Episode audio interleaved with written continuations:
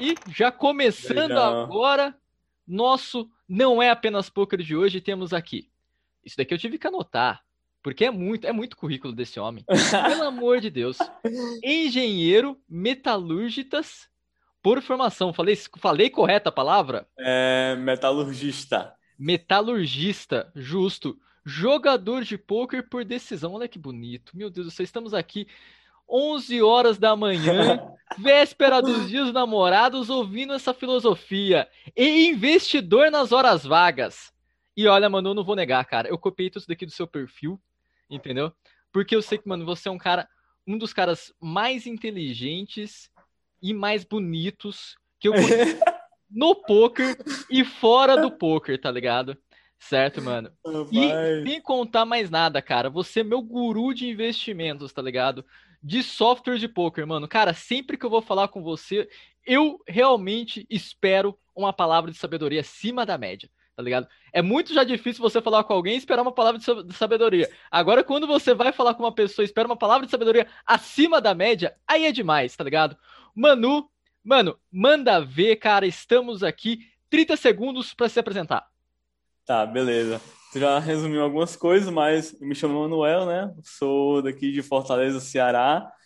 É, me formei em engenharia metalúrgica, cheguei a trabalhar na área por um certo tempo, fui muito feliz e desde 2019, março para ser mais exato, eu tomei a decisão de sair da empresa onde eu trabalhava para correr atrás desse sonho de ser um profissional do poker e graças a Deus as coisas vêm fluindo desde então. Eu conheço o poker há bastante tempo e fico muito feliz que essa decisão tenha se tornado assertiva até o momento.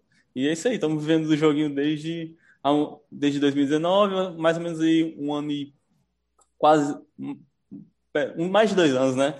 Nessa caminhada aí Justo. E quais foram os seus poker. melhores resultados, assim, que você pode colocar, assim, cara, desde 2019 ou até antes mesmo de 2019, assim, mais ou menos? Tá, tá.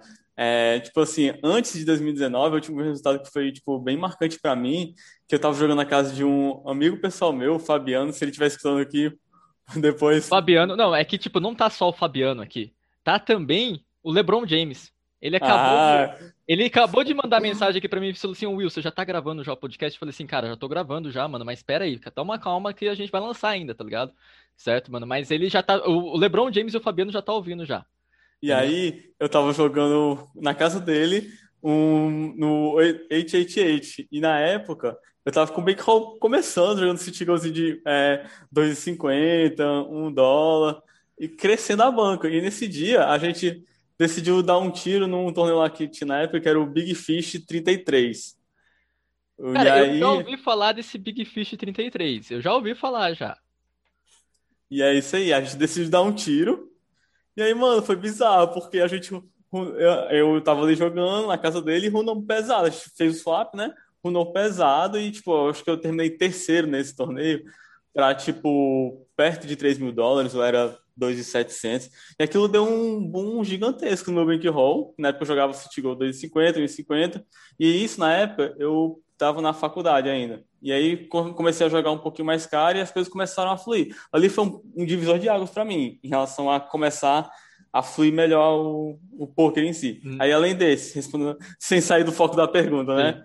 É, eu tive, quando eu já comecei a jogar profissionalmente mesmo, eu, ano passado, eu tive o meu segundo melhor resultado, que foi um, um- uma cravada no Gladiator 55 do Party Poker para aproximadamente 10 mil dólares. Foi um resultado assim, divisor de águas pra mim, porque foi Sim. praticamente o meu primeiro resultado de cinco dígitos, o que na época nem até eu me senti meio assim de dizer que foi cinco dígitos, porque não chegou a ser exatamente cinco dígitos, foi tipo 9.800. Aham. Aí você falava, não, não bati os cinco dígitos ainda.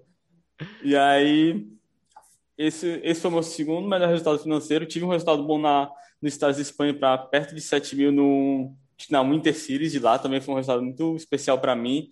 E acho que até hoje o resultado assim, mais importante que eu tive em termos monetários foi o resultado que eu tive mês retrasado no Bounty Builder 109, que eu acabei cravando para quase 20 mil dólares.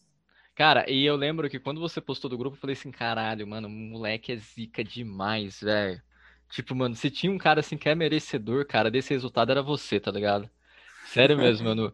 E tipo, mano, é, eu vejo que você. Não, não sei se você teve experiência com time, tá ligado? Mas eu vejo que, tipo, tudo você conquistou por jogando por conta. É isso daí mesmo, tá ligado? Isso, isso. Eu acho que essa é uma das coisas que é, trouxe uma certa dificuldade ao longo do caminho, porque jogar para time realmente potencializa é, vários aspectos da carreira, mas eu sempre, até o momento, eu me identifiquei mais com a carreira solo e, sempre busquei aprender por conta, é, buscando material online, adquirindo material. É, eu sou muito grato a alguns, a alguns coaches que eu tive ao longo do caminho. Um, coach que para mim foi divisor de águas no começo da minha carreira foi o coach do E-Shake. Grande E-Shake. E-Shake tá ouvindo a gente aqui, então coração aqui pro E-Shake também. Uma pessoa Entendeu? muito especial aí na carreira que foi um divisor de águas para mim quando eu comecei a carreira no City Goals e outros cursos que eu fiz, como por exemplo o curso da Razor Edge, que também abriu demais a minha cabeça para os MTTs. Então, tipo assim, eu sempre busquei jogar por conta e, apesar das dificuldades que jogar por conta traz, me trouxe muito, muita independência no sentido de saber procurar evoluir por conta própria, saber estudar o que estudar e, principalmente, é, não depender. Tipo assim, eu acredito muito que é, a gente precisa encaixar o que funciona melhor para a gente. E até o momento, estudar por conta foi o que funcionou melhor para mim. Estudar por conta, pesquisar materiais por conta. E é isso. Eu sempre caminhei por, com os meus próprios pés. Não sei se isso vai acontecer sempre, porque eu acredito que está chegando um ponto que eu vou acabar precisando entrar num time, mas por enquanto eu ainda sinto que eu tenho muito a evoluir por conta. Sim, é, realmente, por exemplo, é... e cara, isso daí eu, tipo, acho que você também fez o coach do Kaká Gustavo, que também está nos ouvindo, e também, se você quiser, Kaká Gustavo, mano, tá convidado já, entendeu? Vamos Deus! Entendeu? Vamos Deus, o Vamos Deus eu tirei dele, tá ligado? É... E, cara, uma das coisas, assim, que eu vejo, assim, que, tipo, o Kaká Gustavo falou, que foi o seguinte, mano, ele chegou, ele, até por conta, ele chegou até nos 55, entendeu? 55, 22. Depois ele tinha algum conhecimento que ele precisava, mano, só que ele não tinha no mercado. Tá ligado? E, tipo, quando você tem esse conhecimento que você precisa, tá ligado? E não tem, não tem disponível, cara. Realmente, daí é o momento de você entrar pra time, tá ligado? Entendeu? Tipo, tem gente assim que joga até 22. Eu tava dando aula pro aluno meu que ele tava jogando até 22, batendo limite, jogando por conta, tá ligado? Certo, mano? Mas ele, tipo, aí daí eu falei assim, cara, e pra cima do 22? Mano, pra cima do 22, eu, cara, eu não sei como é que é. Entendeu? Literalmente, eu não sei. Tipo, tenta jogar, mano. É, vai na experiência, vai, mano. Mas talvez, cara, o time realmente, nesse momento, seja o melhor caminho para você bater esses limites que você quer bater. Tá ligado? Talvez o time tenha aquele algo a mais ali, aquele conhecimento a mais fundamentado do field que ele vá passar para você. Entendeu? Eu acho que, eu acredito muito que são três coisas que influenciam muito na hora da pessoa decidir entrar para um time. Primeiro, o aspecto técnico, de ter ali a, a fonte de conhecimento entre aspas, mastigada.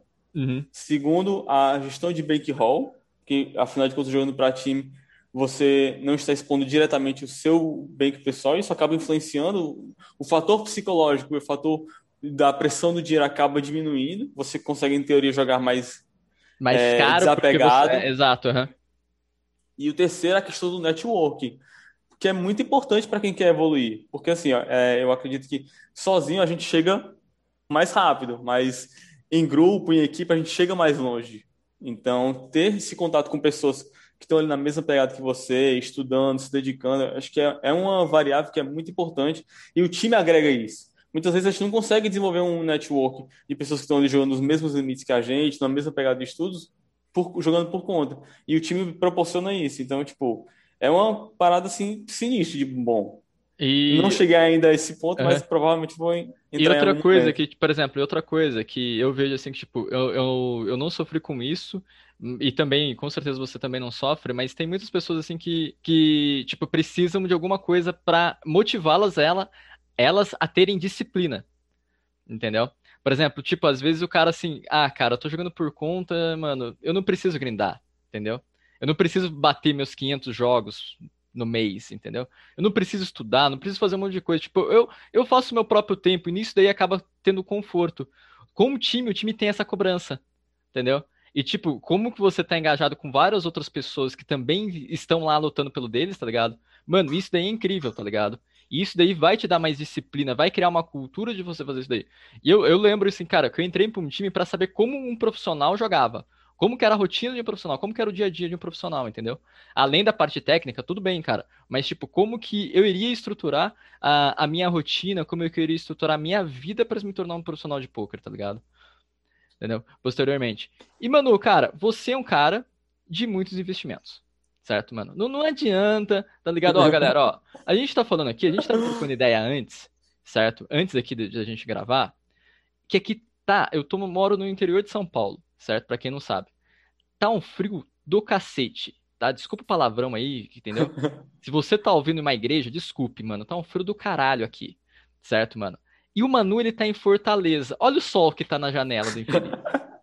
Entendeu? Olha o sol que tá lá, cara. Eu tenho certeza agora que ele não quer humilhar a gente, mas se ele virar um pouco a câmera, vai ter uma visão da praia.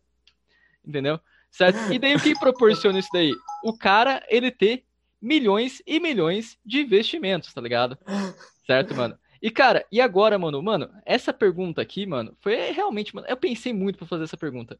Como você coloca, assim, tipo, você ter o perfil de jogador de poker, como que você, esse perfil de jogador de poker ajuda você a ter, tipo, é, o, o perfil de investidor também, tá ligado? Certo? Ah, cara. Então, ajuda demais, cara, porque no poker a gente aprende diversas ferramentas é, que auxiliam a, a que, que se conectam com o perfil de investidor.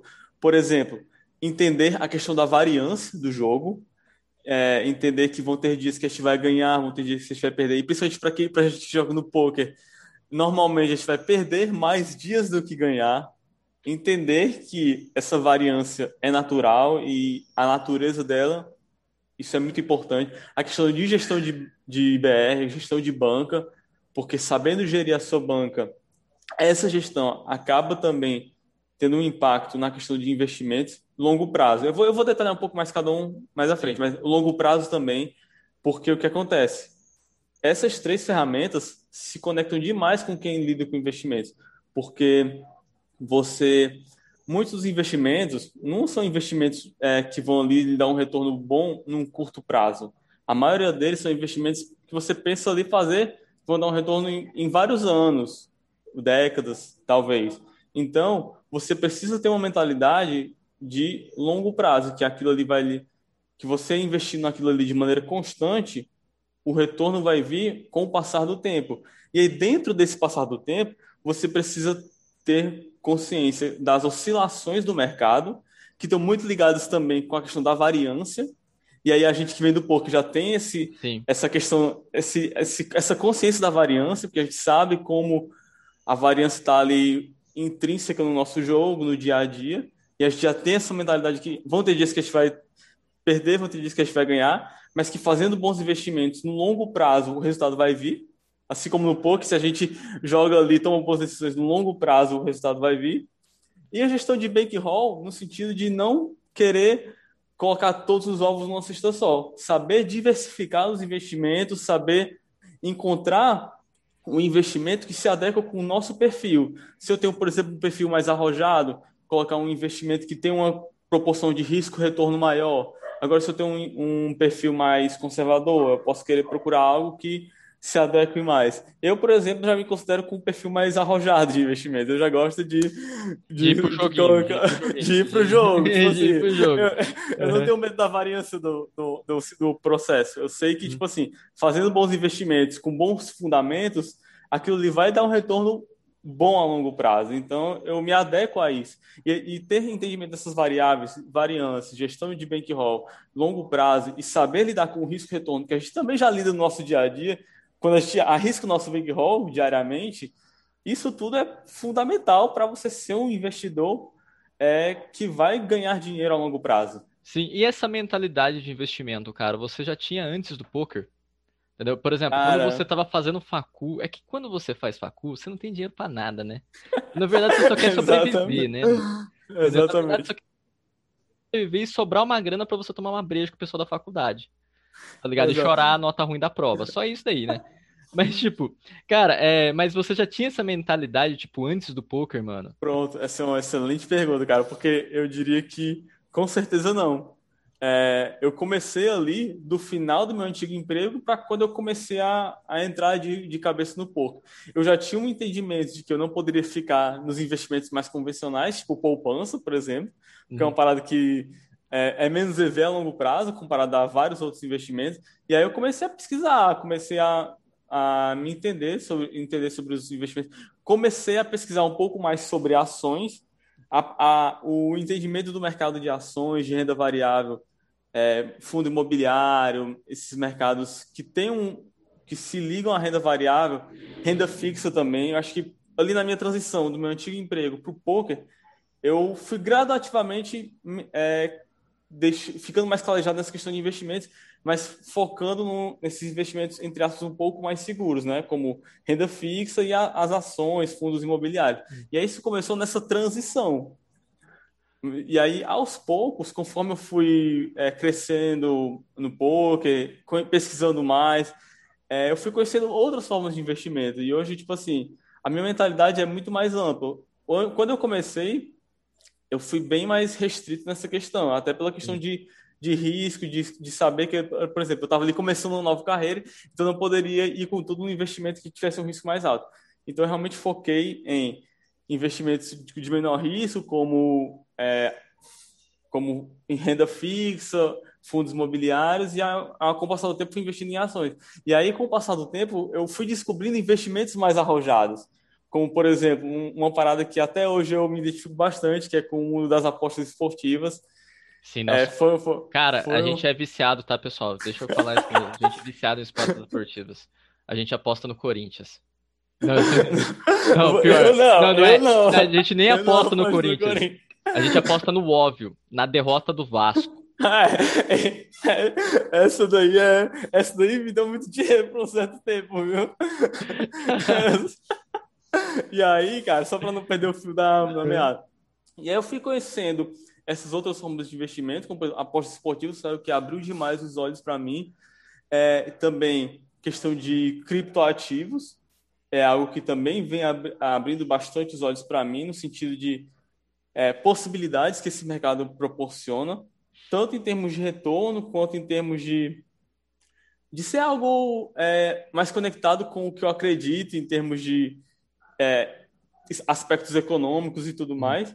Então, são coisas que eu acho que vale muito a pena. E outra, outra parada que eu também me conecto, estou começando a me conectar, a questão do mercado digital, mercado de. É, o mercado, não sei se é multinível, acho que não, não, não é multinível, mercado digital, tipo, vender curso, tentar desenvolver algo para entregar para a comunidade. Marketing digital, isso. Exatamente. Pessoal, aqui a gente não tá falando, ele ia falar pirâmide multinível, mas não, não é pirâmide, tá, pessoal? Não é pirâmide, não é marketing multinível, não é nada dessa parada, entendeu? Não é Renaudet, certo? Afinal, Renaudet, é. se vocês quiserem patrocinar a gente, a gente tá junto, tá? E aí foi isso, tipo assim, conforme eu fui me desenvolvendo como jogador, gradativamente eu fui também adquirindo mais maturidade como investidor tanto para é, me aprofundar mais nos investimentos que eu já tinha, quanto para buscar outras formas de investimento que eram mais compatíveis com o meu perfil. Um perfil mais arrojado, um perfil que não se preocupa uhum. em adotar mais riscos, desde que eu acredite realmente que aquilo tem um futuro promissor. Manu, cara, e agora para realmente assim, para finalizar assim essa, essa parada de investimentos, mano, você é um cara muito mais experiente do que eu nessa parada de investimentos. Porém, tipo, mano, eu também estudo bastante sobre investimento, também tenho os meus investimentos. E eu sempre falo assim, cara, eu sempre tenho uma frase que agora eu gostaria se você tivesse a afirmação dela ou realmente a negatividade, ou, ou realmente a negativa dela, tá ligado? Passasse daí pra mim. Mano, eu sempre falo assim, cara, dinheiro parado você não deixa. Ou você tem que estar tá ganhando, ou você tem que estar tá perdendo dinheiro. Dinheiro parado jamais, entendeu? Tá ligado? Porque, tipo, o dinheiro faz dinheiro, tá ligado? Se for para mais ou para menos, ele tem que fazer dinheiro. Por isso que, tipo, hoje não vira mais a gente colocar dinheiro na poupança, não vira mais a gente deixar dinheiro aqui no meu guarda-roupa. no tá colchão, né? No colchão, não tem, cara. Porque, tipo, é, o dinheiro perde o valor dele conforme o tempo, né, mano? É normal isso daí, entendeu? Pô, é, semana passada, semana passada a bala Juquinha tava valendo 10 centavos, hoje tá valendo um real. Certo, mano. Essa afirmação é correta, mano, mano. Dá essa lição para mim, por favor.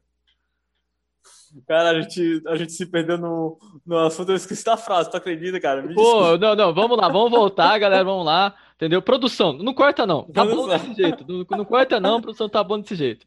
Certo? Ó, mano, é você tem que estar sempre perdendo dinheiro ou ganhando dinheiro. Isso. Dinheiro guardado, dinheiro parado, jamais. Entendeu? Ah, entendi. Tá beleza. correta essa, inf- essa afirmação que eu mesmo criei by Will essa afirmação. Vamos ver se agora a gente vai Cara, eu, validar. eu, eu concordo demais. Inclusive, quando a gente tá deixando o dinheiro parado, a gente tá perdendo dinheiro. Então, eu Literalmente. acho, eu, eu acho que não tem como a gente não tá, não tá ganhando ou tá perdendo. Se a gente deixa o dinheiro parado, ele literalmente vai desvalorizar.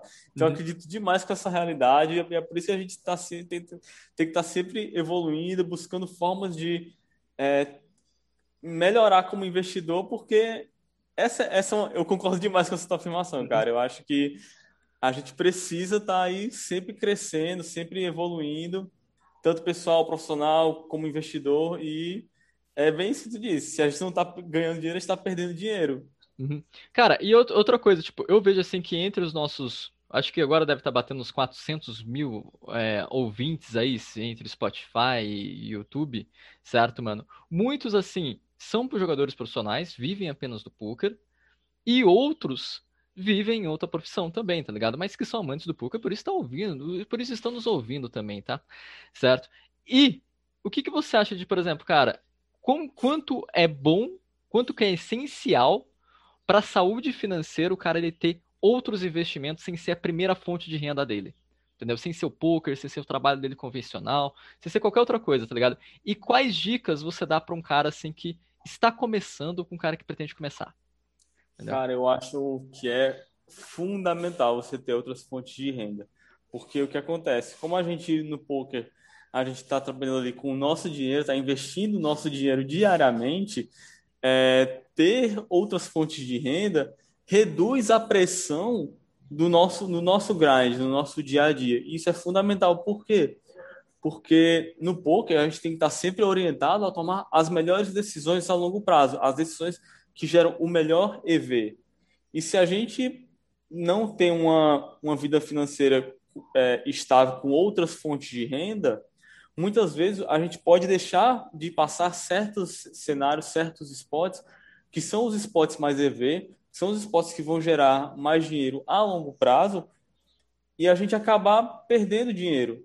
Por isso que eu acredito que é muito importante a gente ter outras fontes de renda para tirar essa pressão e a gente focar no que realmente interessa, que é tomar as melhores decisões no jogo. E se eu pudesse dar algumas dicas assim para quem está começando, é, eu acho que a principal dica que foi o que me ajudou bastante quando eu comecei é primeiro, vou, vou começar a viver do poker full time. Eu acho que é muito importante ter uma reserva financeira ali de seis meses até um ano dos seus custos de vida mensal. Uhum.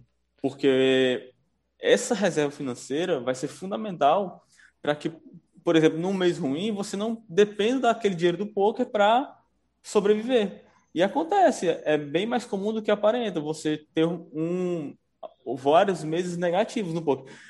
Principalmente pra, na modalidade que eu jogo, que é MTT, que você está sujeito a uma variância maior e é comum você passar alguns meses sem ganhar dinheiro. Então, ter uma reserva financeira que supra os seus custos de vida é fundamental para manter a sua sanidade e garantir que você vai estar ali focado em tomar as melhores decisões e evitar essa pressão do dinheiro. E gradativamente, à medida que os resultados forem vindo, tentar é, acrescentar investimentos que se conectem com a sua realidade. Porque não adianta eu estar aqui, o Emanuel, eu sou uma pessoa que gosta de investimentos com um grau de risco maior, e tentar sugerir para uma pessoa que tem um perfil de investimentos é, mais conservador, que ele invista, sei lá, em ações, em ações não, em criptoativos, em, né, em mercado de apostas esportivas, que são mercados que tem uma, apresentam uma volatilidade maior e Vai lá, podem não se aposta 10 mil no Flamengo.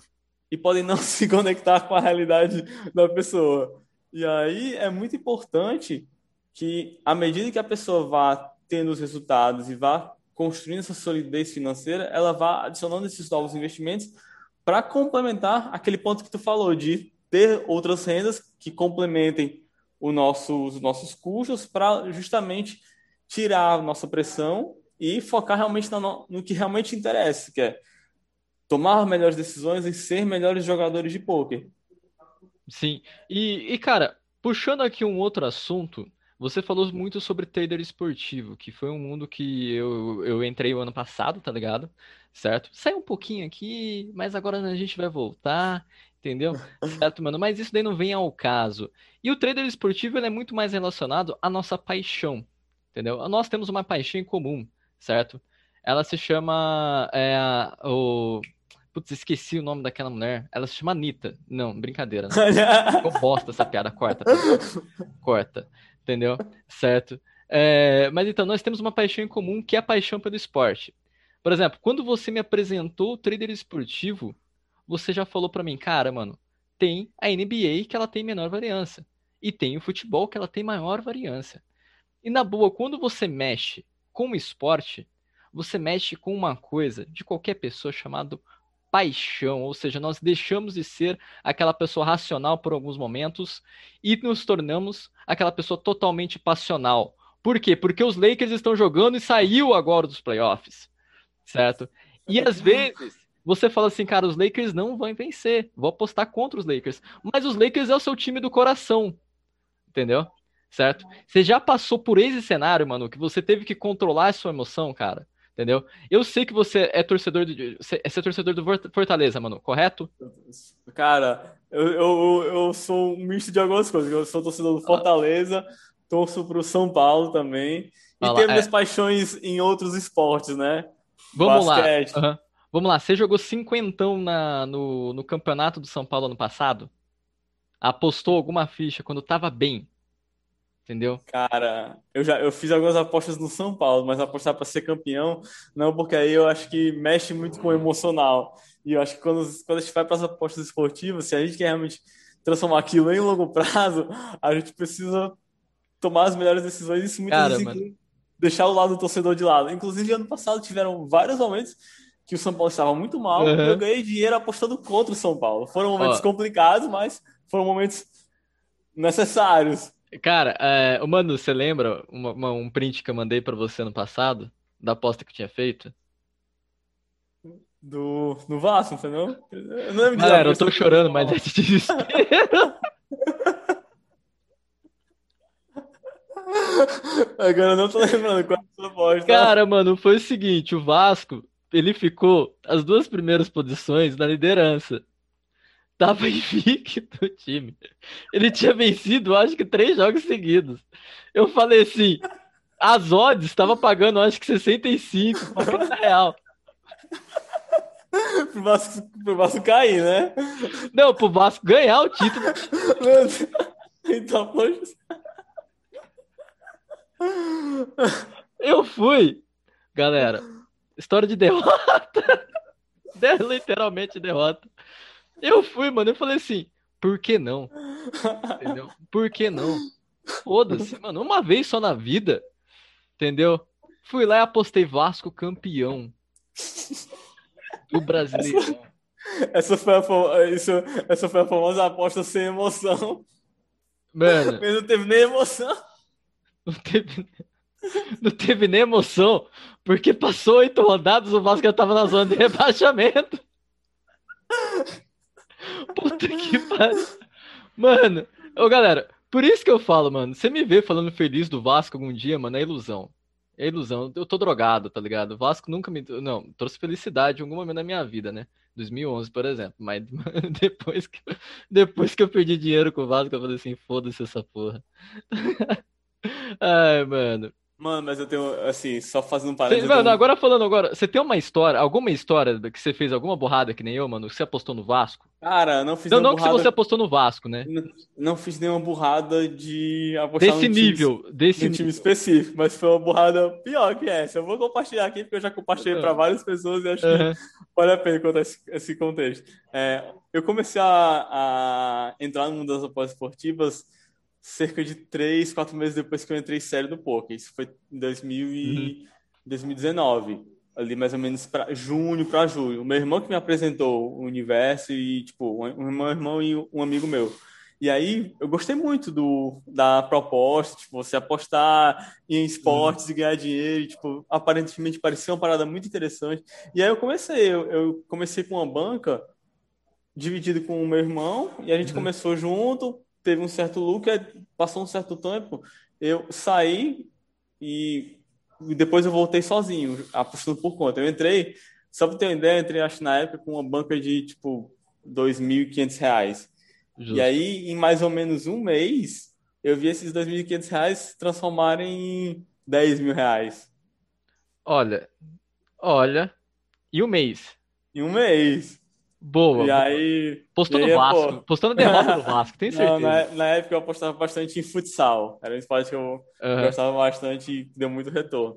E aí, as coisas estavam fluindo super bem, gestão boa, é, me conectando demais com, com esse universo do trading esportivo. E aí, cara, o que aconteceu? Passou um certo tempo, eu tinha um amigo, um amigo que. Eu tenho um amigo, na verdade, que ele me dava várias dicas de aposta. E ele tinha recebido uma informação de uma dica de aposta para um jogo da Bolívia. Uma dica muito boa de um jogo da Bolívia. E, tipo assim, a cotação era para o time ganhar, e a cotação estava mais ou menos ó, de 2. A, a, probabilidade do time ganhar, tipo assim, apostar 100 para voltar 200. E aí, tipo, estava mais ou menos ó, de 2.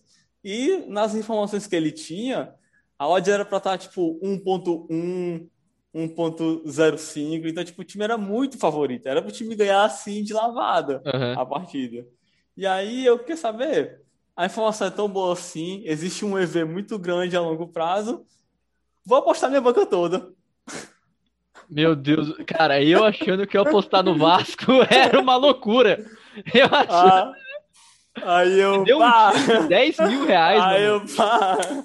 E eu, eu fiquei tipo assim, na época eu apostava o máximo que eu apostava era 250. Produção. Quando eu apostava era muito mais de valor, eu apostava 500. Eu, não, peraí, vamos, vamos lá, eu confio no cara, vamos lá. Cortes do Não é Apenas Poker, acabamos de fazer um aqui, produção. Mano, mas continua, desculpa te interromper, mano, eu fiquei muito surpreso, velho. E aí, e aí, cara, fiz a aposta, e aí beleza, tá no dia do jogo, tensão, tensão gigantesca. O nome do time era o time era o Blooming Casablanca, alguma coisa assim. Aí era Blooming contra o Bolívar, eu acho. Aí beleza, tava lá acompanhando o jogo e tal, no radar do site que eu, que eu fazia as apostas. E aí o time começou ganhando, com tipo 15, 20 minutos, o time abriu 1x0. Eita, pô, agora sim, vai dar bom, vamos pra cima. Já tá pediu, lá. já tá lá. Já, tá já, lá. Come, já começou a pedir o iFood, já não. Pede o iFood de cerveja, galera. Ó, hoje vai ter. E aí, é. cara, é, quando deu 45 minutos do primeiro tempo, o time tomou um empate. Aí eu, puta que pariu. E agora? Mas era só vitória, só o empate devolvia a grana? Só vitória. Isso só no primeiro tempo, tomou um empate. Aí, beleza. Não, é tranquilo, tem o segundo tempo inteiro, as coisas vão acontecer acredito que as coisas vão fluir. E aí, beleza. Fomos pro segundo tempo e com coisa de 15, 20 minutos no segundo tempo, o, time, o meu time tomou a virada. Aí começou a bater o desespero, né? Porque o time precisaria fazer de novo dois gols para conseguir. Aí eu, não, vamos, vamos ter fé, vamos ter fé. Aí com vamos 30... ter fé. Aí com...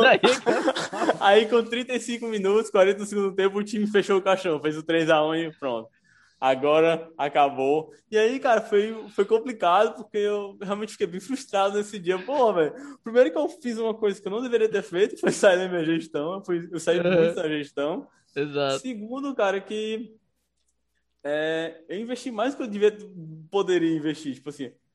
Porque, assim, uma parada que eu te falei, eu, esses 10 mil que eu te falei foi 10 mil de lucro. Eu peguei 2 mil e pouco, e fiz 10 mil de lucro. Sim, então é. eu, eu, investi esses 10 mil e aí, pô, perdi. E aí, caralho, eu investi todo o meu lucro no jogo, saí da gestão, não foquei no longo prazo, fiz uma parada completamente errada. E aí eu terminei aquele dia, pô, não, chega de apostas esportivas, não, não. nunca mais. Você saiu da sua vida, né, mano? Vou, vou focar só no poker, foda-se, vamos, vamos focar só no poker. Só que aí no dia seguinte, cara, eu parei para pensar, não, cara, vamos, vamos ponderar as coisas, né? Vamos ponderar, uhum. ponderar passo a passo. E eu vi que, tipo assim, o, o problema que me fez quebrar a banca, entre aspas, né, que no caso não quebrei, eu perdi o lucro, não foi é, descrença no mercado, não foi que o mercado deixou de ser lucrativo, foi um erro meu, um erro que eu não segui o meu planejamento, eu não fui disciplinado bastante para seguir uma gestão de banco, para pensar no longo prazo. E eu pensei, quer saber? Vamos, vamos dar outro tiro, vamos testar de novo. Aí, cara. Aí você postou tudo a sua banca de novo no outro time. Aí eu comecei com mais ou menos, sei lá, na época devia ser 2000, 2000 e pouquinho. E foi acontecendo, cara, foi acontecendo. É tanto que, tipo assim, eu acho que com. É, eu não lembro exatamente com quanto eu comecei, acho que foi algo entre 1.500 e 3.000, mas enfim, acho que com cerca de três meses eu vi esse capital inicial multiplicar por 40 vezes. Caraca, mano. Uhum. E tipo, e, e yeah. hoje? Mano, como é que você tá nas apostas esportivas? Porque agora eu fiquei curioso pra caralho, tá ligado? E aí, cara, foi, é, foi, tão, foi tão bizarra a maneira como o, aquele universo se conectou comigo, que, tipo assim, mais ou menos nos últimos três meses de, de 2018, últimos quatro meses, três, quatro meses, eu me conectei tanto com as apostas esportivas que o, o poker ficou um pouquinho em segundo plano, sabe? É tanto que o meu gráfico ficou lateralizado nesse período, nos Sim, últimos uhum. quatro, cinco meses de 2018. Mas, tipo assim, eu também aceitei como uma parte do processo, porque às vezes naquele momento era mais ver para mim ficar no, nas apostas e foi um período muito frutífero. E até hoje, tipo assim, eu sou muito grato por ter conhecido esse universo. E, tipo assim, o que eu posso falar sobre como eu estou hoje em dia? Hoje eu ainda estou inserido nas apostas esportivas. Ainda é um mercado que eu acredito bastante, só que o mercado se tornou muito mais difícil. Eu diria, eu fazendo um paralelo com o poker, eu diria que em 2018 até começo de 2019, até meio de 2019, não, é, não, na verdade 2019 até o meio de 2020 o mercado das apostas esportivas seria mais ou menos o mercado do poker ali 2009 até 2012, aquela época que tipo, oh, assim, todo mundo fala que era o, a golden age é, do poker. Essa época, época boa, hein? A época que o pessoal falava que tipo assim, você não precisava nem ser muito bom, que você ganhava muita grana. Então, tipo assim, eu hum. diria que de 2019 até o meio de 2020 era assim, nas apostas esportivas. Você achando quem sabe quem você se conectando com as pessoas certas, você era capaz de fazer muita grana, mas muita grana mesmo.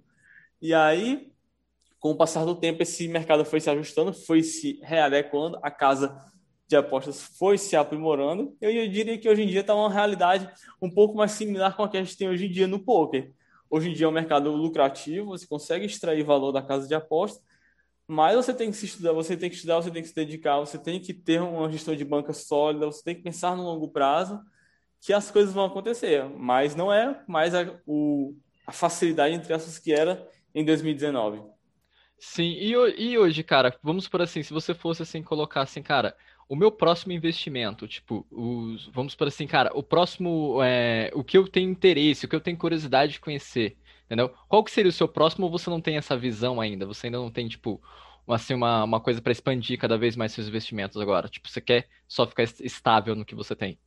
Cara, eu acho que eu já tenho um, um, uma carteira de investimentos bem satisfatória para mim. Eu acho que eu, eu quero realmente me aprofundar mais no mercado de criptoativos, que é um mercado que eu acredito que tem muito potencial. E eu quero, eu quero me especializar mais nesse mercado e, tipo assim, de investimentos nessa linha, é isso. Talvez no futuro eu entre, talvez em algo relacionado a mercado digital, mas assim, no momento eu quero realmente me aprofundar mais em criptoativos e claro, focar na minha carreira, porque, tipo assim, acho que se o cara também focar demais nos investimentos, o cara deixa é, um pouco o lado. O cara tem que é, investir na própria carreira, senão ele fica isso, muito. O cara deixa o lado. O lado. Eu já ia falar apostador, né? o cara deixa o lado. Jogador lado do jogador de, poker. Exato, eu não quero deixar isso, mas, tipo assim, no momento eu quero realmente me aprofundar em criptoativos, porque eu acho que é onde está o maior evento no momento. Uhum. E eu, olha... em investimentos. Uhum. Sim, mano. E, cara, e uma das coisas assim, tipo, a gente pode falar aí para a pessoa que está assistindo a gente do motel, no ponto do ônibus, no próprio ônibus, entendeu? Na academia, naquela reunião chata do trabalho, é que, mano, recentemente a gente trocou uma ideia sobre um documentário chamado Playbook do da Netflix, que é incrível, tá ligado? E, tipo, ele passa, assim, uma ideia, assim, tipo, totalmente, assim, fora do que a gente tá falando dos investimentos, mas ele passa uma ideia de que como que você tem que levar essa vida de competitividade. Porque, querendo ou não, cara, os investimentos é um mercado competitivo, entendeu? Você vai ter variações e você precisa estar com o seu mindset correto, precisa estar com o seu mindset firme ali, para você realmente ter as variações do mercado, tantas as positivas, tantas as negativas também, tá ligado?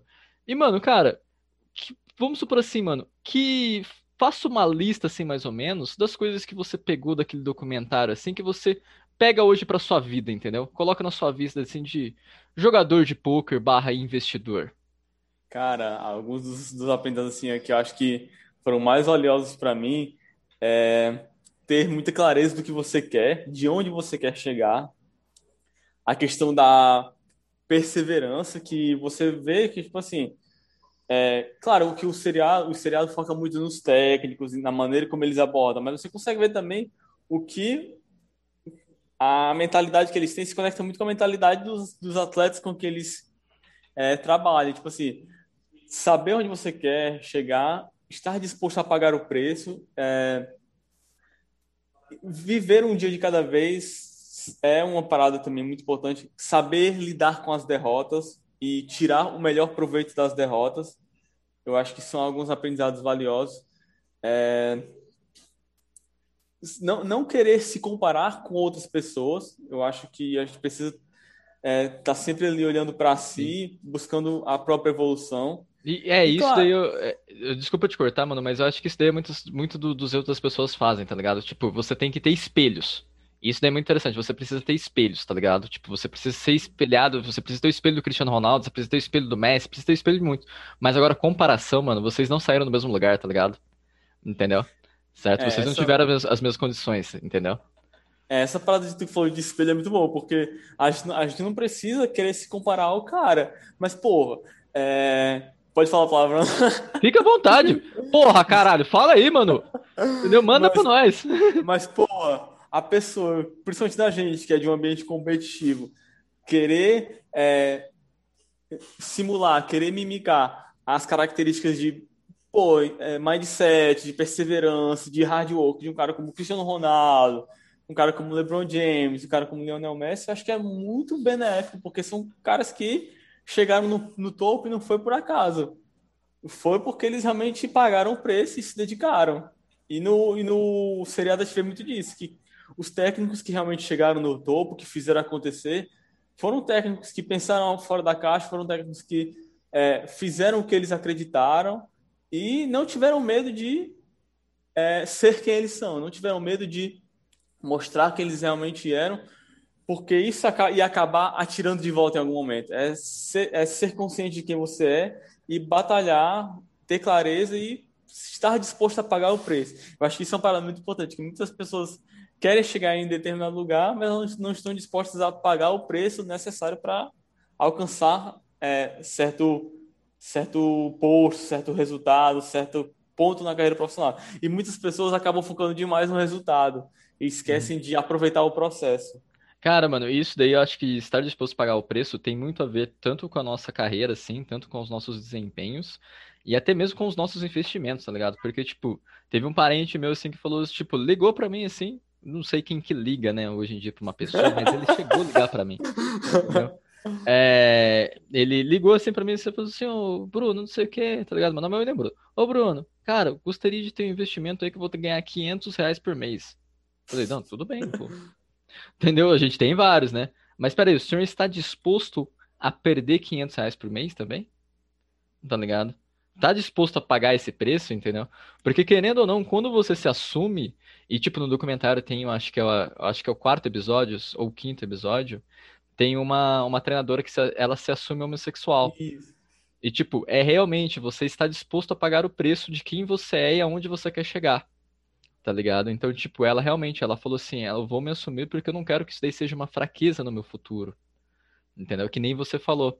Realmente, tá ligado? Quando você está disposto a pagar o preço, que você se, se assume como pessoa e você também assume o seu compromisso nisso daí, esse é, como que eu posso falar assim, cara, vai ter, vai ter várias outras coisas, mas nada do que você é realmente vai pesar como negativo na sua vida. Entendeu? Certo, cara? E isso daí eu acho que é como se fosse, mano, é, eu acho que independente, se você é jogador de poker, se você é investidor, se você é programador, se você, sei lá, se você é um nadador na Sibéria e tá ouvindo esse podcast debaixo d'água, tá ligado? Certo, mano? Eu acho que isso daí é uma dica muito, é, é muito interessante pra sua vida, tá ligado? Assumir como, o que você é e aonde você quer chegar, tá ligado? E assumir esse compromisso com você mesmo. É, e, e assim, tem também aquele entendimento que, tipo assim, muitas vezes a gente vê uma realidade muito romantizada, por exemplo, nas redes sociais, de pessoas que alcançaram postos muito fodas, é, resultados financeiros muito foda, e que assim, você tem que ter clareza de saber realmente o que é importante para você. Que não tem problema você querer ter uma vida mais simples, não tem problema você querer é, viver de maneira mais tranquila, é, sem grandes é, supérfluos financeiros, sem grandes. É, sem, uma, uma, sem uma vida muito luxuosa. Sim, Você tem que ter clareza realmente do que é importante para você. Muitas vezes é, é, mais importante ter uma vida mais simples do que correr atrás de coisas que não são necessárias para você. Ter Sim. clareza mental sobre isso uhum. também é importante. E, tipo, o que eu vejo, assim, que também tem uma... Putz, a gente tá entrando num papo muito profundo aqui, na meio-dia, na sexta-feira. Muito bom, cara. Logo na sexta, né? Logo numa sexta-feira. É, mano, de, por exemplo, cara, você. Eu vejo que tem muito conflito assim com o que você tem e o que você faz. Entendeu? Ou até mesmo que você quer conhecer. Eu vejo que tem muitos esses conflitos. Porque, por exemplo, tipo, vamos por assim, às vezes o cara ele tem casa, às vezes o cara ele tem carro, às vezes, mano, o cara ele tem, tipo, a vida material perfeita, tá ligado? E ele lutou para isso, mano. Ele tem que ter essa parada, tá ligado? Só que, tipo, ele não pode em nenhum outro momento falar assim, cara, mano, tipo, é, putz, eu ficar criticando o cara que só quer viajar. O cara que só quer conhecer o mundo, tá ligado? E nem vice-versa também, entendeu? Porque realmente, mano, um se adaptou, um quis, um assumiu o compromisso de lutar por umas coisas materiais. O outro assumiu o compromisso de conhecer o mundo, tá ligado? Sim. Entendeu? De viajar, de ter histórias para contar, tá ligado? E no momento que você assume esses compromissos, também você vai ter que entender que vai ter várias perdas, né?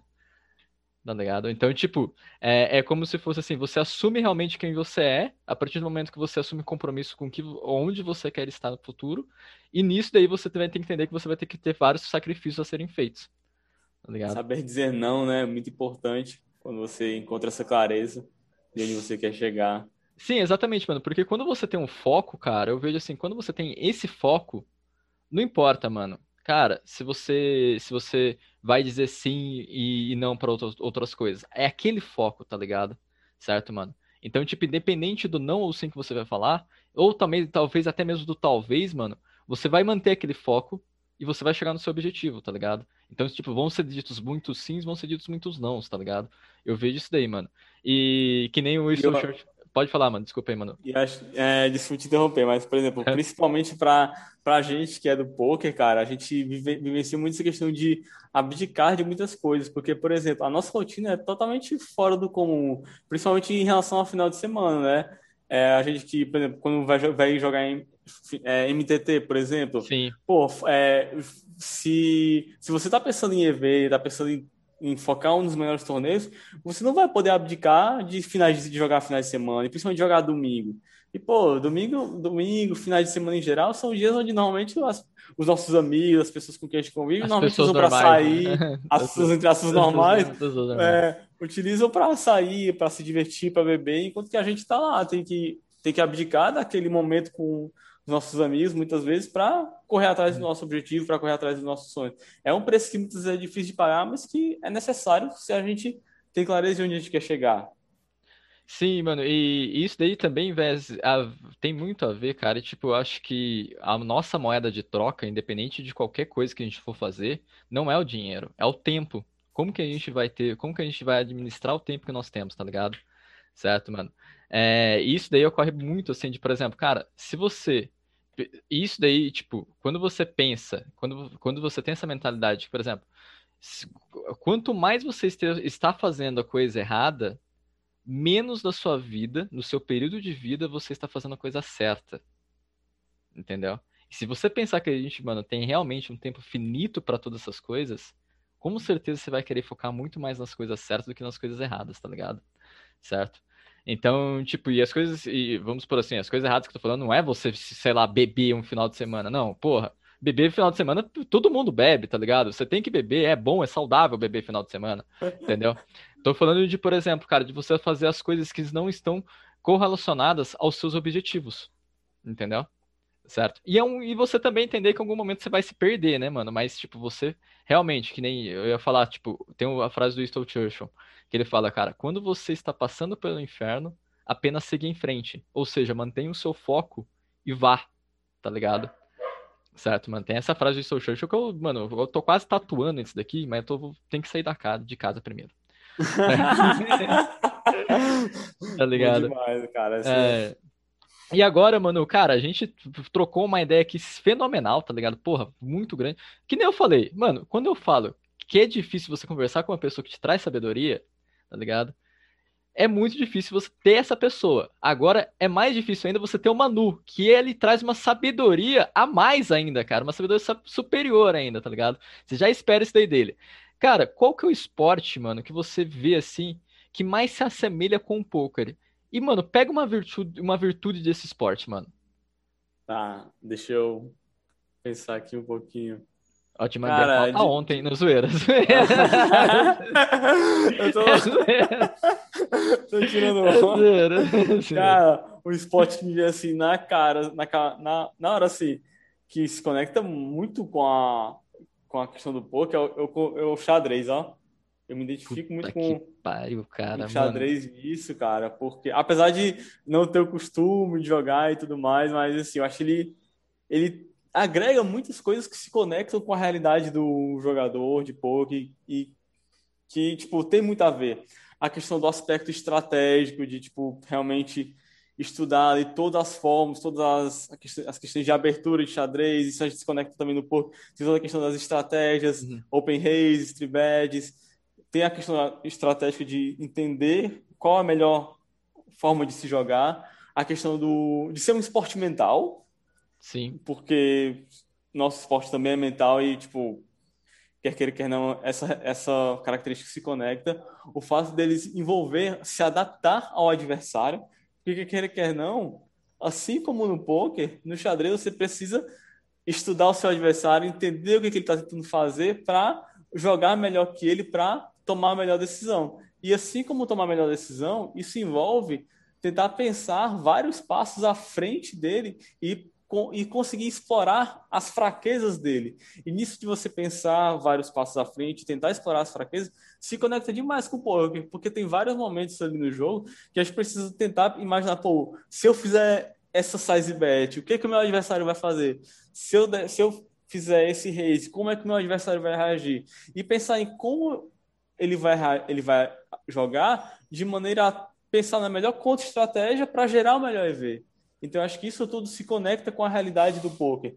Claro que não tem o aspecto da variância, como a gente tem no poker, mas uhum. acho que todos esses aspectos de adaptação ao adversário, buscar as fraquezas, ser um esporte mental, envolver muita estratégia e é, horas ali sentado estudando e pensando em formas de gerar mais EV, eu acho que isso se conecta muito com a nossa realidade no poker. E a gente não pode deixar que os dois esportes, eles estão totalmente racionais, né, mano? Você colocou um pouquinho de emoção nisso daí, cara, eu acho que já acaba já com o seu jogo. Entendeu? E tipo, você falando que realmente, mano, cara, as estratégias, depois que assisti, tá, pessoal, não vem falar assim, pô, Will é enxadrista, não sei o que, moleque joga xadrez desde piranha. Não, mano, cara, é... eu comecei a estudar um pouco mais de xadrez depois que eu assisti o é, o Gambito da Gambito. Rainha, eu acho que, tipo, milhões de pessoas começaram a jogar xadrez. E, tipo, cara, se você pensar bem, assim, ele tem muita similaridade realmente com o que você falou, né, mano? Porque a estratégia de abertura, tá ligado? Vai muito ali do, do início do game, de você saber desenvolver as suas. Eu iria falar saber desenvolver suas cartas, mas na verdade saber desenvolver suas peças ali naquele momento. Isso. Se você pensar bem, seria o Open Raise. Daí, tipo, aquela, é, aquela fase do. Aquela fase do meio do, do, do meio do do meio da mão, que daí a gente pode colocar o flop e o turn, aqui a gente tá viajando, tá, pessoal? O flop e o turn seria realmente o meio de uma partida de xadrez onde você vai ter as trocas de peças, que daí você vai realmente saber medir quais são as peças mais importantes e as peças mais difíceis, de você, eh, as peças mais importantes e as peças nem tão relevantes para você fazer a troca delas e, no mais, conquistar o território do centro também, tá ligado? Putz, isso daí tem muito paralelo ainda. E tem o River, que é quando você, tipo, você não tem esse, como posso falar assim, cara, um material para você jogar o River. Cara, jogue River, bet um terço sempre que vai passar. Mesma coisa, não tem esse material no xadrez. E hoje, tipo, é, tem o Magnus Carlsen, que é o melhor enxadrista do mundo, tipo, ranqueado assim, que ele tem como especialidade jogar finais. Entendeu? Tipo, quando chega no final da partida, ele detona. Entendeu? Ele é uma máquina, tá ligado? Certo? E- Só que isso daí é muito peculiar dele, por isso que ele é melhor. Falei, mano. Falei, mano. Só complementando, eh, tu perguntou a questão de uma virtude que conecta Pô, é mesmo, até isso a gente esqueceu aqui. Ficamos viajando e esquecemos. Eu acho que tem uma virtude que se conecta não só na questão do xadrez, mas vários outros esportes como o pôquer, que é aquele desejo incessante por evolução. Nossa, isso daí é foda. E eu acho que tá conectado com todo esportista ali, tentar evoluir diariamente, tentar ficar um pouco melhor cada dia, acrescentar aquele edge um pouquinho a mais. Aham. E isso se conecta demais com o poker, porque se você quer é, seguir evoluindo no poker, quer chegar a postos cada vez maiores, os seus adversários estão ali evoluindo. Então você precisa ter aquele desejo de evoluir constantemente. E é a partir desse desejo que você constrói outras características que são fundamentais, como disciplina para buscar é, evoluir constantemente, é, foco para saber o que estudar, é, questão de resiliência para aguentar os períodos difíceis, sa- saber que você precisa estar ali pratic- estudando e grindando diariamente e sabendo aplicar o que você estuda para o grind. Então, essa questão de ter esse desejo incessante por evolução, acho que é algo que tem em comum com todos os esportes de competição e o poker não está distante disso. Cara, eu acho que talvez o, a melhor, o, a melhor série, a melhor coisa assim, tipo, de, de, de filme que serve mais pro poker é realmente o Gambito da Rainha, tá ligado? Que é uma série de xadrez, mano. Porque se você pensar, tem muito a ver assim com o nosso cenário competitivo, tem muito a ver assim com a nossa profissão, tá ligado? E, tipo, ela. A, a, putz, a Beth, que é interpretada pela Anya Taylor-Joy, eu acho que é, esse daí deve ser o nome correto dela, da, da atriz, certo? Depois, produção, vocês vocês me corrigem, se for uma canelada aí, vocês mandam aí, tá? Certo? É, cara, é, mano, ela passa muitos, muitas nuances de, de dificuldade na vida dela, entendeu? Ela passa ascensão, só que ela tem aquela queda emocional, que é o que a gente passa no poker também. Só que ao mesmo tempo ela te- tem aquela ânsia de ficar estudando sempre, tem aquela ânsia de ficar competindo sempre com os melhores, tá ligado? Então, cara, eu acho que, tipo, a melhor série que a gente tem de poker é o Gambito da Rainha, tá ligado? Eu acho que a gente já pode colocar esse título, né? Perdemos o. o- Já pode colocar até esse título aí no, no, no corte ou no YouTube aí, falando assim, tipo, é, perdi milhões apostando no Vasco. Ou se não, perdi, perdi minha, minha banca inteira num jogo. E No daí jogo a da me- Bolívia. no jogo da, no jogo da Bolívia. Ou outro corte que a gente pode colocar aí também seria tipo, mano, é. O Gambito da Rainha é a melhor série de poker. Porra, mano, sensacional, né? Não, mas eu acho que Obrigado. isso aí que tu falou, cara, é, é verdade demais, porque é, até mesmo no nosso dia a dia, né? Porque a gente vive tanto o poker, vive tanto é, o, o universo do poker, vive tanto jogo, que até quando, quando está de folga, é difícil. É, É difícil, desapegar do- é, é difícil não olhar o WhatsApp e discutir uma mão, comentar alguma coisa, porque a gente realmente vivencia a parada, se liga? Eu acho que realmente isso se conecta muito com, com o que a, a moça do filme a- apresenta, porque mesmo no- nos períodos de folga dela, ela tá lá, pensando em xadrez, discutindo xadrez, e isso Exato. é, é sensacional, cara, Isso é porque, tipo, sinistro. Tipo, eu, mano, é, meu próximo cachorro vai se chamar Flop. Pra eu realmente aumentar minha imersão no poker. tá eu pensei numa dessas, só não pode se chamar River, né? Porque que é, não, River aí quebra todo mundo. River aí não dá, velho. não pode Nossa, chamar não River, dá, não não. dá. É, não pode chamar River. Tá ligado? É, mano, cara, vamos agora pra nossa parte final, mano. Rápidas MVP, certo, mano? Cara, Tá. Melhor lugar que já foi na vida. E eu vou Cara. tirar algumas coisas, mano. Não vale falar São Paulo. Ó, porque eu já Uhum. vi que você fez viagem pra São Paulo e foi da hora pra caralho. É, Naquele grupo nosso dos 5 dólares KO, postou todos os batidores da viagem, mas a gente não vai falar nenhuma.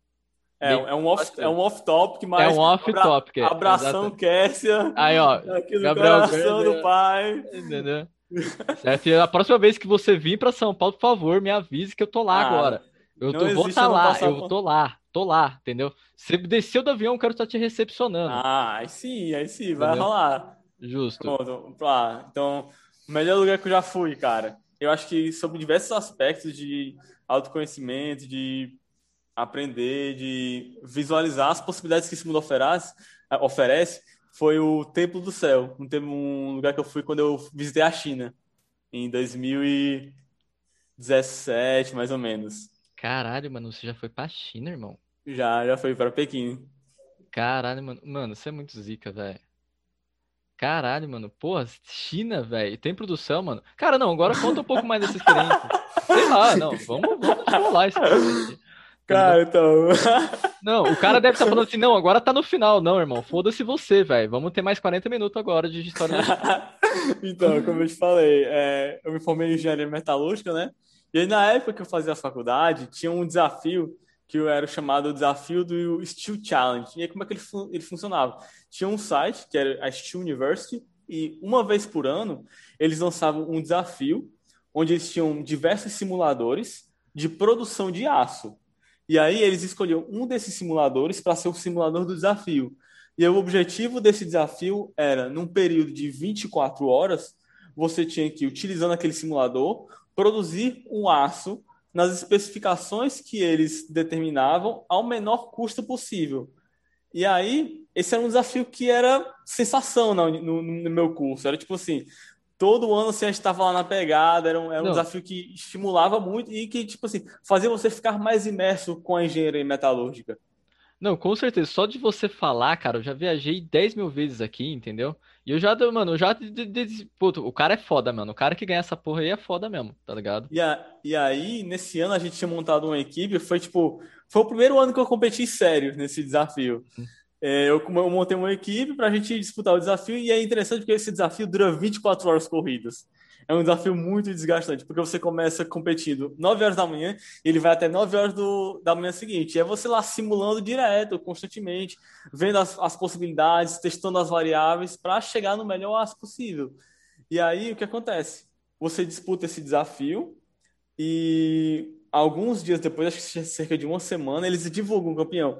E aí esse desafio acontece por regiões. Tem região América Latina e América do Sul, região América do Norte, região Europa, Ásia, Oceania e, e, a China, que era uma região à parte, porque a China lá, eles, como, for, como a parada se tornou popular e basicamente surgiu lá, eles ganharam um destaque a mais. Uhum. E aí, nesse ano, a gente foi campeão da etapa regional. A gente conquistou a etapa regional e como campeão regional, a gente recebeu o direito de disputar a etapa mundial que seria disputada na China no ano seguinte. E aí. Daí o campeão da China ia para ia a Lua. Era assim. Era. Não, tipo assim, não, não era. Como, como era uma parada que surgiu com, com o objetivo de fins acadêmicos, fins universitários, é, a premiação monetária era. Sim, era tipo. É, era, era bem irrisória. O, o grande prêmio que eu sentia em conquistar esse, esse resultado era o network que você gerava, porque você chegava lá no, nesse, no, no Mundial e você tinha contato com diversos CEOs de empresas do ramo siderúrgico do mundo inteiro. Isso, isso era uma, uma porta de entrada gigantesca. Uma oportunidade de trocar ideia com caras que estão ali no mercado há 30, 40 anos. E isso era uma parada fascinante. E a gente disputou a etapa regional, foi campeão e viajou no ano seguinte para disputar o, o, Mundial em Pequim. Foi até engraçado porque eu viajei, eu comemorei meu aniversário lá na China. Foi uma experiência assim, surreal. Que da hora, porque, caraca, velho. A, a, viagem coincidiu com a época do meu aniversário. E aí foi sinistro, foi uma viagem que tanto serviu para para ver as possibilidades que o, o estudo, a dedicação e o trabalho em equipe podem proporcionar, porque foi tudo fruto disso. E foi uma oportunidade do caralho de conhecer um lugar. Uma assim, cultura uma, nova, um lugar cultura, novo. Uma cultura totalmente diferente, pessoas totalmente diferentes. Foi uma uhum. oportunidade de conhecer pessoas e se conectar com, é, com, gente, com lugares surreal, treinar o inglês, que é sempre muito bom. E Nossa. aí foi uma, foi, uma, foi uma oportunidade sinistra. A gente conheceu vários lugares bacanas e esse Templo do Céu foi um dos lugares assim, que se conectou muito comigo, porque ele trata muito dessa questão do, da paz interior, do, da, da história da China, do, do quanto eles, eles são pessoas patrióticas, e, tipo, foi muito bom. E, a, e aí, além de, gente conhecer vários lugares sensacionais, a gente acabou sendo vice-campeão mundial nesse ano. Um, Isso daí a Globo não mostra. a gente foi vice-campeão mundial e foi uma, uma. Tipo assim, foi frustrante ser vice-campeão, né? Porque Vascar nunca é bom, né? Porém... É, Vasco é muito nunca é bom. Foi uma experiência, cara, que eu vou guardar pra vida, assim. Porque foi a minha primeira viagem pra fora e já viajar pra um lugar, assim, totalmente Caralho, mano, porra. diferente. Não, tipo, cara, E fruto do estudo, fruto da dedicação, foi, um, foi uma experiência, assim, que isso daí você tinha quantos anos, guardado. mano? Cara, foi mais ou menos 2017. Eu tinha meus. Caralho, 14 anos. 2017. Não, pô, 2017 não. Eu tinha meus 20 anos, mais ou menos. 19 para 20 anos. Caraca, mano, e você teve esse impacto tão foda na sua vida. Que foda, mano. Cara, tipo, mano. É, galera, a gente não traz convidado meia boca aqui, né? Entendeu? Não, não, não é qualquer um, mano. Boa, mano. Cara, melhor sensação jogando poker. Não vale você falar cravada de torneio. Não Mas eu vale, acho que, mano. Não eu vale. acho que pra mim, quando eu penso melhor sensação, eu sou um cara bem curioso quando eu tô jogando, sabe? Eu gosto de dar Aham. aquele callzinho maroto. Então, acho que pra mim a melhor sensação é dar um hero call em uma reta de um torneio grande, ó. Você pensar no range do cara, de ver ali que ele é capaz de ter combos de bluff suficientes pra justificar o call, dar o call e tá certo. Eu acho que dar um hero call foda num torneio grande é uma sensação, assim, única pra mim. Que gosta de explorar essa, essa vertente do jogo de realmente é, mostrar que os caras são capazes de blefar e ser curioso pela parada, né? Uhum. Nossa, mano, isso daí realmente, mano, acho que aquela sensação que quando você acerta aquele call, mano, tipo, a, a gente vê que, tipo, mano, eu, eu vejo, mano, que eu gosto muito de passar blefs, tá ligado? Obviamente, né, a gente tá jogando poker, né? 70% do tempo a gente tá blefando, né, mano? Mas, cara, o, o, eu acho que, tipo, é que o call ele se arrisca mais, né, mano? É, Entendeu? com certeza. Então, E ainda mais realmente, quando, mano. e ainda mais quando a gente pensa em, por exemplo, tendências do field, que é uma parada que a gente não vai entrar em, em- em detalhe agora, mas tipo assim, quando a gente pensa em tendência, o field tende a underblefar em vários cenários. Então, acertar um hero call desses é muito bom, é muito Sim. gratificante. É uma Mano, sensação, é pô, sensacional. Cara, é, o que você mais tem como profissional? Cara, o que eu mais tenho como profissional é difícil, ó. Eu pensaria em duas coisas, mas eu vou falar o que me vem à mente no momento. Não é vale o falar tesão. dinheiro. Não vale falar dinheiro. Eu acho que o que eu mais tenho como profissional é o tesão pelo grind, ó. Eu acho que eu me sinto muito imerso ali. Eu gosto muito de estar ali jogando na rotina do de estar colocando o que eu tô aprendendo fora das mesas em prática, estar ali jogando contra caras que eu admiro, é uma parada muito bom. Tesão Uhum. pelo grind com certeza é uma parada que é muito satisfatório pra mim. Mano, e agora eu vou apelar nessa pergunta, tá, mano? Tá. Como você se imagina daqui cinco anos? Caralho, essa pergunta é Essa daí é apelação. Aqui essa, é essa é a assim, desse jeito. Essa, essa é a apelação. Mas assim, quando eu penso assim, como eu me imagino daqui a cinco anos, provavelmente numa rotina de grind um pouco menos intensa que a que eu tenho hoje. Eu Aham. espero que, tanto pela questão de investimentos, quanto em, te- em termos de resultado, eu já espero estar podendo jogar menos. Coisa ali de três a quatro vezes por semana. Tá, é, não folgando os domingos, obviamente, mas podendo ter uma rotina mais flexível, num average maior do que eu tô hoje, jogando ali, de preferência, torneios ali mais caros. Che Dois mil chegando. dólares, mais ou menos, daquele. Não, ali, tipo, um um average ali acima de 100 dólares, jogando ali Boa. torneios de 200, 530. É uma parada que eu Aham. quero muito chegar nesse patamar. E, e, assim, além da parada de, do online, ter uma liberdade financeira que me possibilite jogar eventos ao vivo, que eu tenho muito interesse em jogar. Como, por exemplo, um BSOP Millions, é uma experiência que eu quero realmente vivenciar. Sim, aham. É, uma WSOP, com certeza, acho que, tipo assim, eu acho que é. Cara, é, é, é o sonho de qualquer um. geral. É o sonho Exato. de 98% dos jogadores. Ter ali Sim. a oportunidade de jogar um evento da WSOP. Jogar um WPT, acho que isso é algo que me fascina bastante. Eu quero ter essa liberdade para jogar menos frequentemente no online e poder se dar o luxo de ter essas experiências de jogar ao vivo. Sim, mano. Cara, e agora? Marca de cerveja favorita. Não vale responder Belo Horizontina. Porque é essa de matar. Não, puta que piada ruim. Cara, o pior é que quando eu penso em cerveja, eu sou um cara bem simples e, tipo, acho que a cerveja que eu costumo beber mais e que eu me conecto mais é a Heineken, ó. Boa, boa. Cara simples, né? Pensei que ele ia Também- falar sou um cara também- simples, eu ia falar uma Brahma, uma Skol. Além disso, se a gente se vocês quiserem patrocinar a gente, Brahma, Skol, Heineken, porra, estamos aceitando, tá ligado? Certo? A, menos, a- não, a Glacial a gente também aceita. Se for pra patrocinar, a gente aceita.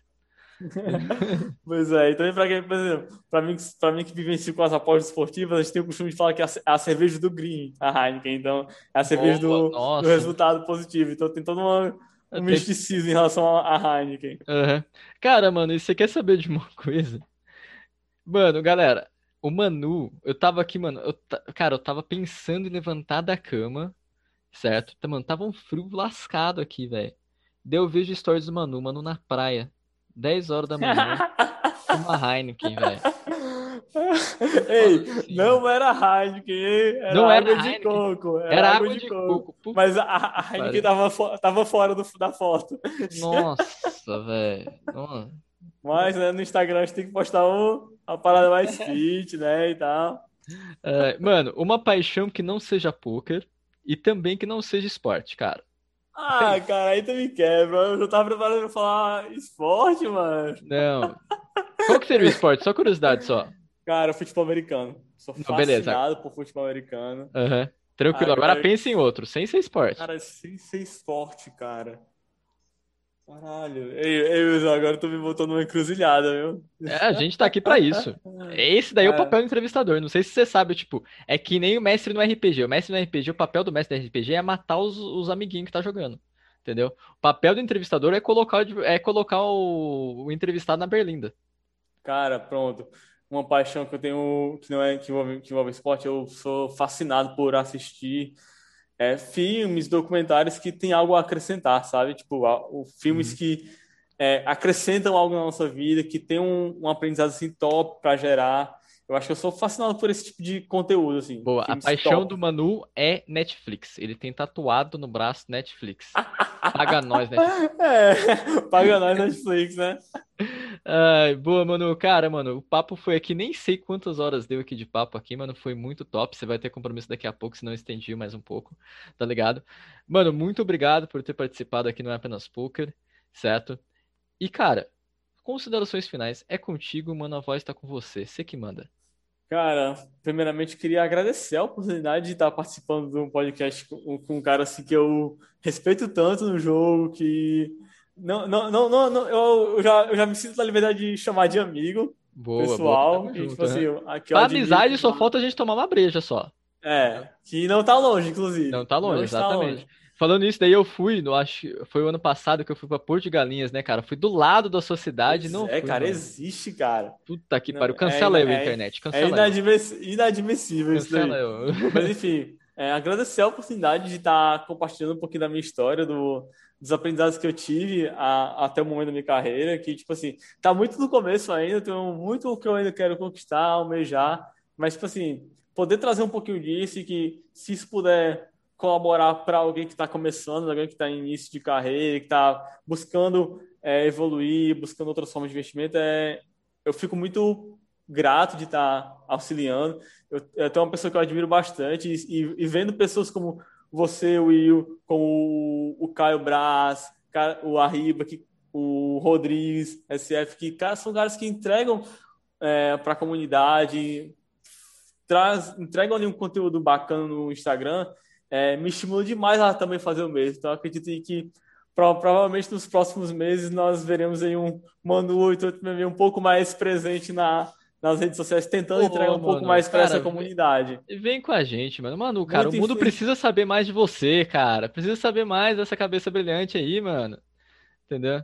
E mandar também um abração para o nosso grupo lá, no- nosso querido grupo do 5KO. Todo mundo ali daquele grupo admiro bastante. O Cássio, o Arriba, o Rodrigues, o Shea, que teve um papel. Se não fosse por ele, provavelmente nada disso estaria acontecendo aqui comigo, tá me conectando contigo. Enfim, várias pessoas ali que eu admiro bastante e que estão ali no meu coração. A gente está ali conversando diariamente. São aquelas pessoas que a gente nunca vê, mas sabe que tem um impacto positivo na nossa vida. Então, só gratidão por estar participando desse momento e que, é, que mais conversas como essa possam acontecer no futuro, cara. E é muito- sou muito grato por esse momento e que a gente está conversando aí junto. Fechou, galera, mano. Cara, obrigado mais uma vez. Obrigado pelos elogios, mano. Um abraço por 5 dólares, KO, certo? Finalizamos aqui essa gravação aqui, meio-dia e 26, dia 11 do 6, certo, mano?